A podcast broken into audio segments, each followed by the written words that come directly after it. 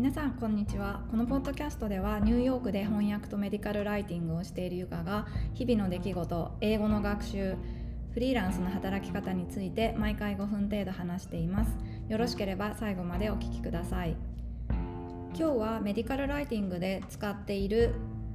英文ライティングに役立つ3つのものを紹介したいと思います。でまず1つ目が、えー、こちらの AMA マニュアル・オブ・スタイルというものになってこちらはメディカルライターであれば全員必ず持っているっていうものになります。で私が今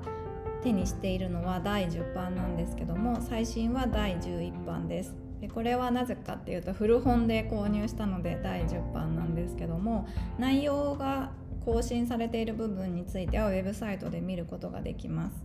オンラインバージョンもあるので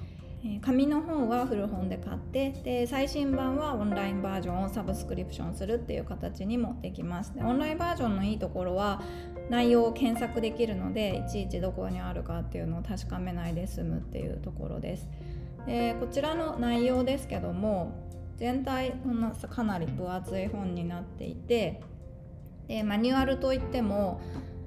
具体的に文法のミス犯しやすいミスであったり論文で使う図表の書き方などが具体的に説明されていたりあとは単位の表現。それで論文を投稿する時は基本的には、えー、論文のウェブサイトにあるオーサーガイドラインっていうところに、えー、スタイルガイドどのような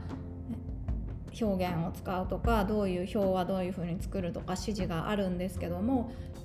基本的にはこのスタイルガイドに沿っていれば大きな問題はないっていうものなのでまずこちらを購入して読んでいくといいと思います。次は、えー、グラマリーですでこちらはあのメディカルライティングにかかわらず英文を書かれる方は皆さん聞いたことがあるかもしれないんですけどもネイティブスピーカーもライティングの時に使っているアプリでグラマリーという名前のように、まあ、グラマーをチェックするっていうものになります。こちらも無料から試すことができてで有料版のサブスクリプションもあるんですけども文法だけチェックするのであれば無料版で十分です。で有料版と無料版の違いについては有料版だともっと表現を良くするための提案があって例えば文章が長すぎるので分けた方がいいとか文章が分かりにくいので変えるようにとか表現に対するアドバイスが得られます。ただ無料版でも一般的に間違いやすい部分例えば時制の一致だったり主語と動詞の一致であったり監視などは無料版でもアドバイスが受けられるのでまずは試してみるといいかと思います特に前置詞などについては間違いどうしてもネイティブではないと間違いやすいネイティブでももちろん前置詞が苦手な人もいるので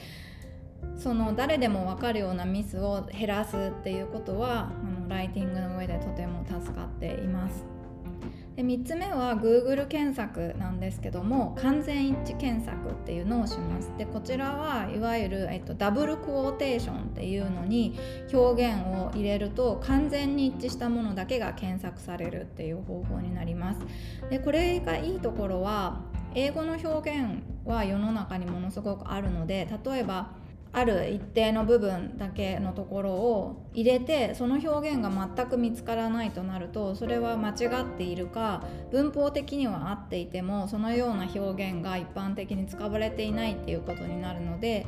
もうちょっと別の表現を探す必要が出てきます。コロケーションっていうあのよく使われる文の組み合わせ言葉の組み合わせとかこういうシチュエーションではこの動詞を使うとかこういうこれとこれが組み合わされるっていうのは、えー、コロケーションディクショナリーっていうのもあってそちらも使えるんですけども併用して